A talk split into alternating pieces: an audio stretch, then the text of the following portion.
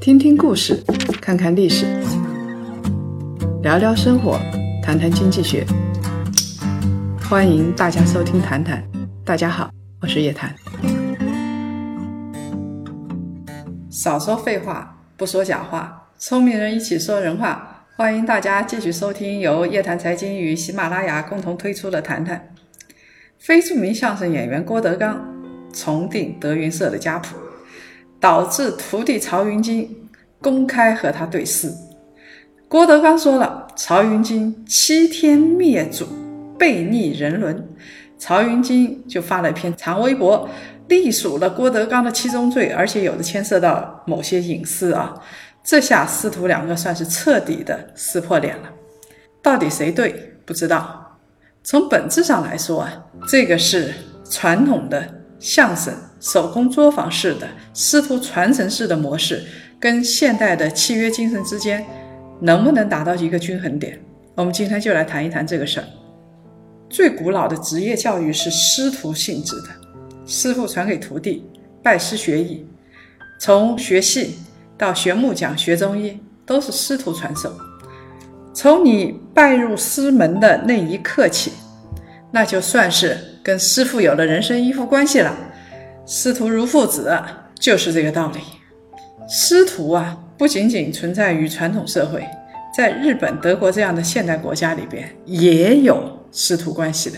像在日本做木工，然后是做庙宇，在瑞士学做手表，有的也是师徒传授的。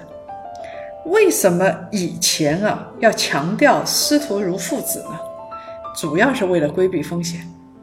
你想吧，一个家族企业、家族产业，父亲传给儿子，这样子呢，他的技术跟市场的风险可以降到最低，因为肉烂在锅里，赚的钱是自己家的。但是你一旦招了徒弟，招了外姓人当自己的徒弟，这个风险可就大了。一旦徒弟赚了钱啊，就不知道跑哪儿去了。所以呢，以前师傅啊，为了防止徒弟学会手艺饿死师傅，一定要强调一种文化。这种师徒的文化就像是父子关系，就像君臣关系，父父子子，君君臣臣。郭德纲就是这么说的。他是为了规避师傅的风险。传统社会，师徒定了一份契约，就相当于徒弟签了一份卖身契，那是绝对的从属关系。你徒弟是一生也不敢吭的。有一本滑稽戏，很有名的，叫《三毛学生意》，看过人都知道，里边啊那个三毛可惨，师傅师娘对徒弟是动辄打骂。徒弟要做什么事呢？除了学剃头之外，啊，学的时间很少，主要是生煤炉、倒尿盆、背孩子。所以呢，师徒两个完全是奴隶和奴隶主的关系。有一份流传下来的师徒契约是这么写的：立字据人某某，因家贫人多，无法度日，情愿送子某某到邢台文圣德学铺当学徒，四年为满，擦桌扫地，提水做饭，只许东家不用，不准本人不干。学徒期间无身价报酬。学满之后，身价面议，如有违反铺规，任打任骂，私自逃走，罚米十担，投河奔井，与掌柜无关，空口无凭，立字为证。看看这份契约，这个儿子基本上是被卖给东家的，那家人家啊，根本养不活自己的儿子，把自己的儿子当个东西一样就卖出去了。郭德纲就是从这个传统的师徒关系出发的，所以呢，他觉得自己很有道理。站在传统道德角度，他特别振振有词。既然你曹云金拜师了，那当然就要供我驱使，演出师傅说了算。你想要有自己的独立的品格，还早了一点。师傅让你干啥，你就得干啥；让你骂谁，你就得骂谁。现在你曹云金居然为了点钱。就敢出走德云社，典型的忘恩负义。但是从曹云金那一方面来看，他根本没有这些传统的观念，他有的是现代的契约观念。当然了，这个现代也不怎么强，起码他认为师徒间责权利是对等的。他说：“你教我，但是我给了学费啊。二零零二年拜师的时候，每年学费八千块钱，我还交饭钱、生活费、拜师费。你有责任教我啊。”这就跟在学校读书是一个道理。他在德云社演出一个月三十二场，工资只有四千块钱。对曹云金来说，这就是不公平啊！你是老板，我是雇员，为什么你克扣我工资啊？所以呢，两个人站的角度完全不同。传统学徒制啊和契约化的市场是脱节的，所以呢。在欧洲，在日本啊，它慢慢演变了，演变成现代的学徒制，师徒互相传授，主要是靠职业学校来批量培养学生，尊师重道，老师尽心传授，双方都有各自的责任和义务。以前啊，师徒关系的重要纽带，你要保证师徒关系，一定要师道尊严呐。师傅有绝对的权威啊，你徒弟需要绝对的服从。现在是有规则了，有新的一套规矩。你像有工资标准，学徒是有薪水的。德国呢，学徒的薪水是正式工的三分之一；瑞士是正式工的五分之一；英国大概是二分之一。英国学徒的工资是比较低的，大概。最低工资是每小时二点六英镑，比英国政府规定的最低工资三点五七英镑还要低。他的学徒的年纪主要是在十六岁到二十五岁之间，所以呢，从这个方面看来，呃，政府在制定这个规矩的时候啊，也是考虑到学徒啊主要是学艺的，而不是主要赚钱的。那还有其他的规矩呢？比如说。你这师傅能不能当师傅啊？你得有证呢，或者是由企业来指派呀，要有培训证书。德国有非常完整的一整套的职业资格认定证书。英国对学徒获得资格证书有硬性规定的，你要学满多少学时，中级学徒接受的指导的时间不能低于两百八十个小时。传统的师徒制。跟现代的职业培训能不能掺和到一起，恐怕有点困难。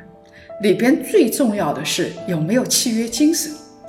我们啊经常说一个人，我很佩服，是寿司之神小野二郎。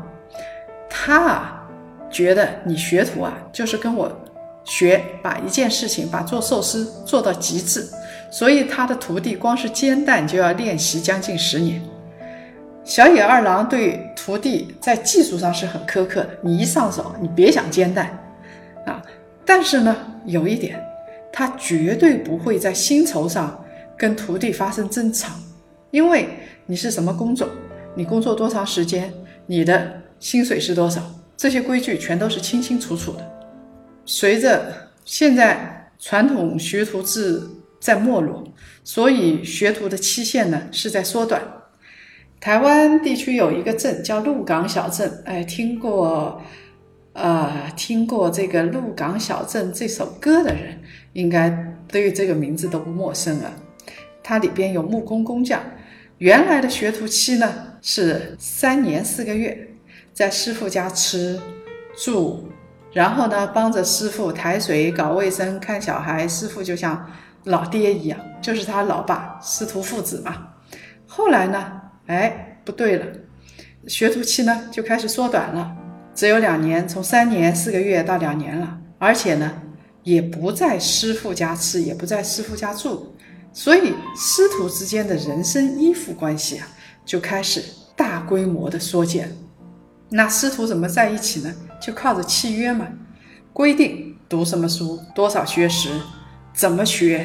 然后你要工作的话，给你多少钱？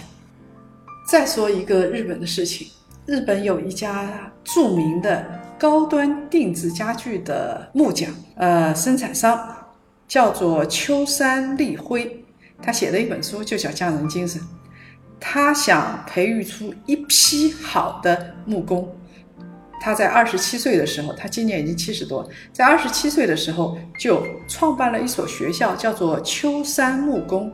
在这所学校里边啊，他对学生可是很严的，学生八年禁欲，然后男女都要剃头。但是另外一方面，他是有契约的，学费多少，怎么学，奖学金，然后各项校规，他是规定的非常明确的。从道德上来讨论郭德纲曹云金事件没有意义，从经济学上来说，这是一个从附属身份到契约精神的这么一个变化。但是在我看来，还有另外一个角度可以解读，也就是说，以前德云社是家族式的手工作坊，现在它要向契约式的企业制度来转变。但是这一场大闹意味着他的转变部分失败了。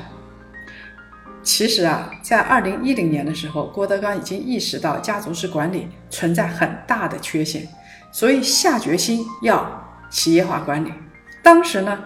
签订合同，给德云社的演员呢，给他给分了层、分了级，你的收入跟上座率是挂钩的。签订劳动合同，很不幸的是，郭德纲啊有两张皮。德云社本身是一个非常矛盾的混合体，蛮奇葩的。一方面骨子里他想推崇传统的师徒制。所以从他写的那些东西里边都可以看得出来。另外一方面，他又想订立契约，实行企业制，用企业的方法把师徒的那一套东西给固定下来。当然，里边就有一些人会不买账。到底来怎么来协调，能不能一统江湖？我估计到最后，恐怕郭德纲在现在的中国社会里。一方面是师徒制度已经从四九年之后就缺失到现在了啊，我们那个呃文革时候的那个师徒不算啊，缺失到现在。另外一方面呢，又缺少匠人精神，又缺少规矩，缺少等级观念。所以郭德纲如果想要像他自己所设想的那样千秋万载一统江湖，恐怕是非常困难的。那么他应该怎么办？两个办法。第一个，让相声这个旧江湖依然江湖下去，三年学徒，两年效力，一切听师傅的，师傅说什么就是什么。